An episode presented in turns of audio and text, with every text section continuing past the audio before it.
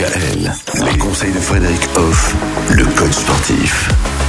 Combattre la sclérose en plaques grâce au sport. Voilà ce que vous nous proposez cette semaine, Frédéric. Parce que le sport, bah, ça a évidemment un impact sur la santé physique. Oui, alors là j'ai une pensée pour Sarah. Sarah, c'est une coach sportive qui est à la salle, qui travaille avec moi et qui a cette maladie. Par contre, ça l'a sauvée parce que du coup les crises se sont éloignées. Elle est toujours présente cette maladie, ça lui a donné un travail puisque elle, accompagne sa vie dans le sport par le sport pour le sport. Donc c'est vraiment quelque chose de, de bien qui permet d'aller mieux.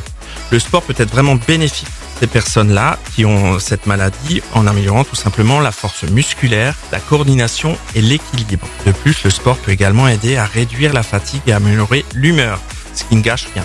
Je vais vous donner un petit exemple de sport qui est bien pour euh, contrer la sclérose en plaques.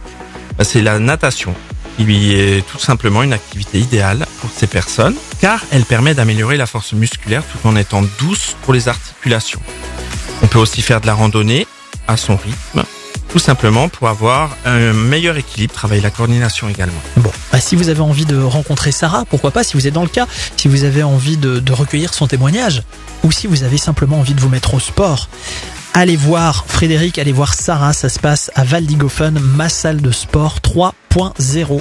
Demain, on va rappeler que le sport, ça a aussi, bien sûr, euh, un impact réel sur la santé mentale.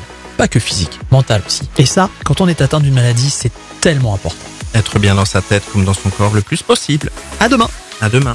Retrouvez l'ensemble des conseils de DKL sur notre site internet et l'ensemble des plateformes de podcast.